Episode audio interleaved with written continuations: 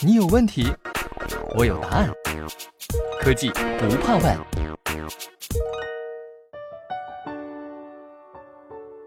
今天是汉诺威工业博览会的第二天。那今天做客我们节目的是西门子中国有限公司 MindSphere 中国区负责人李黎。李总您好，主持人好，西门子调频一八四七的听众朋友们大家好。我相信您也一定在关注汉诺威工业博览会吧？那您会关注哪些方面的内容呢？汉诺威今年其实每年都不断的推陈出新，今年我自己会关注，也建议大家关注的，当然是我们西门子的数字化企业解决方案啊，数字化双胞胎的先进概念和实践啊，最后当然还有我们的 MindSphere。李总，除了这些科技的内容，我发现今年西门子展览里面有一个很有意思的因素——足球。在 MindSphere 的展区，甚至还能看到让参观者射门的这种互动。我们知道这背后其实有一个故事，就是去年呢，西门子和拜仁慕尼黑俱乐部达成了全球的合作伙伴关系。那拜仁的主场是位于慕尼黑的安联球场，安联球场有一项非常宝贵的资产，那就是它的草皮。懂球的听众朋友们可能知道啊，足球场草皮的维护是非常昂贵，而且学问很大。那就在安联球场，西门子基于云的开放式物联网操作系统 MindSphere 可以让草坪的维护更加的智能。这个，请李总给咱说说。安联球场有一个他自己的基于 MindSphere 的应用程序，它的名字叫 Greenkeeper。对于任何一个大的足球俱乐部来说，要养护好草坪里头有很多的学问，涉及到草坪的光照、不同季节对它的护理、草坪的湿度、温度。风向的情况，安联球场采用了基于 MindSphere 的传感数据采集和云端的数据存储和数据分析的这些技术能力，最终通过 MindSphere 的应用程序，提供给草坪的管理者，甚至提供给一般的用户一个实时的草坪生长态势图，并且给出最优化的护理建议。我从这个点延展一下哈，因为关注汉诺威工博会的主要是工业从业者，那在工业领域有哪些 MindSphere 的应用场景能让工业的企业从中受益呢？当然，在工业领域的应用场景就更多了。那举一个例子，微图大家可能都比较熟悉，尤其是身处自动化电气化行业的朋友们。微图在它的有一个现场，还运营着大量的制冷设备。通过和 MindSphere 合作，他们推出了新的叫 Blue 一加加的制冷设备和配套的机柜，能够直接把每一台关键制冷设备的一些关键状态数据实时的传到 MindSphere 云端。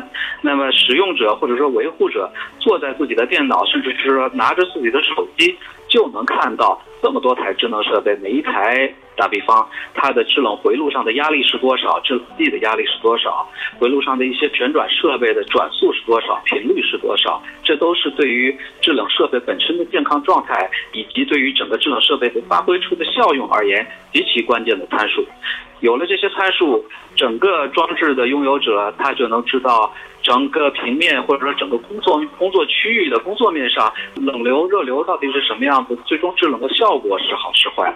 那么对客户来说，对于使用者来说，乃至对于装备制造厂来说，这里面潜在的价值意味着维护成本的下降，设备本身这使用效率的急剧上升，以及设备寿命极大的延长。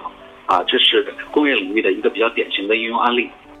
去年在西门子展厅的中心啊，就有很大的面积在展示 MindSphere。那今年 MindSphere 占的面积就更大，其中一大亮点就是 MindSphere 升级到了3.0，它部署在亚马逊 AWS 云计算平台上。那这次的升级带来了哪些新的看点呢？第一，由于亚马逊本身在全球云计算基础设施市场上的当之无愧的第一的市场地位，它能够帮助更多的客户。更好的把自己的数据接入到 MindSphere 云端。第二，由于亚马逊在这一方面技术非常先进，那么我们在平台的可用度、平台的安全性以及平台的健壮性方面都有了极大的提升，能够帮助 MindSphere 更好的服务于我们各行各业，尤其是工业领域的客户。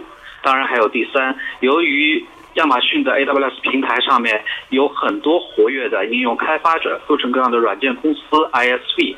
这个急剧扩大的社群，对于 mindset 这种要基于云端做开放式的物联网操作系统平台而言，是一笔极大的财富，因为它意味着将来我们会有越来越多的参与者，通过他们的知识来丰富 MindSphere 平台之上的各种各样的应用。昨天我发现一个现象。很多 IT 开发者都出现在了 MindSphere 的展区。那 IT 开发者在 MindSphere 生态系统中发挥着什么作用呢？如果有 IT 开发者在收听我们的节目，您想对他们说些什么呢？MindSphere 的目标是打造一个服务整个工业领域的开放的物联网生态系统。我们需要各种各样的合作伙伴，包括来自 IT 领域、来自互联网领域的合作伙伴。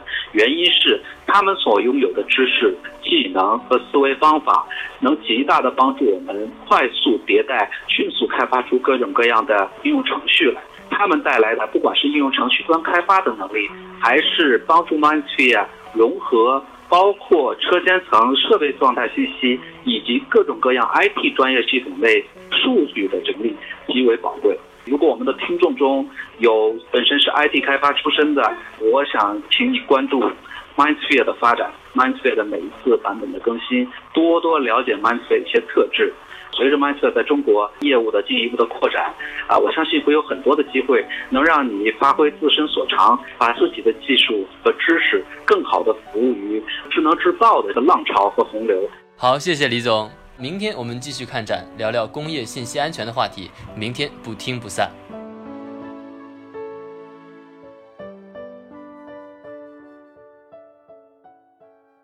西门子，博大精深。同心致远。